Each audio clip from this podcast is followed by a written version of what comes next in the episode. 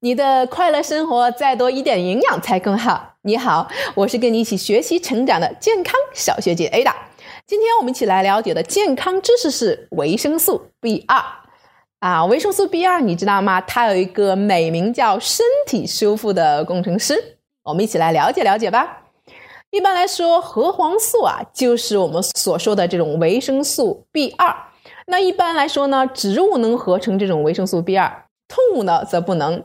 但在哺乳动物的肠道中的微生物啊，可以合成并为动物所吸收。但是这种维生素 B 二呢，它的生成量特别小，不能满足需要。所以啊，我们需要食物来补充维生素 B 二。那么这种物质啊，它主要是可以维持咱们这个组织细胞的呼吸。那么缺少它，就会引起体内物质代谢的这种紊乱，出现一些比如说口角炎呀。啊，皮炎等一些疾病。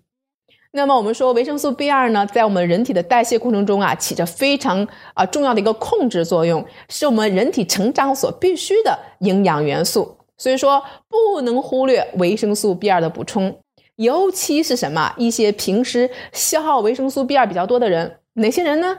比如说孕妇啊，常年这个呃服用这个避孕药的女性啊，这个皮炎患者呀，其实都要及时的。补充维生素 B 二。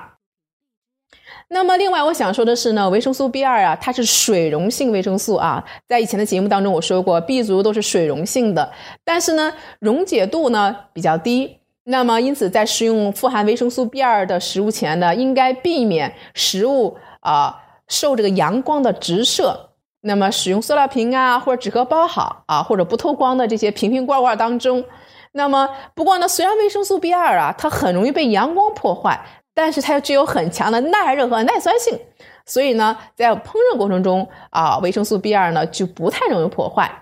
那么，哪些食物中富含维生素 B 二呢？那 A 大可以告诉你，比如说像一些肉啊、蛋呀、奶呀、鱼类呀，都富含这种维生素 B 二。你记住了吗？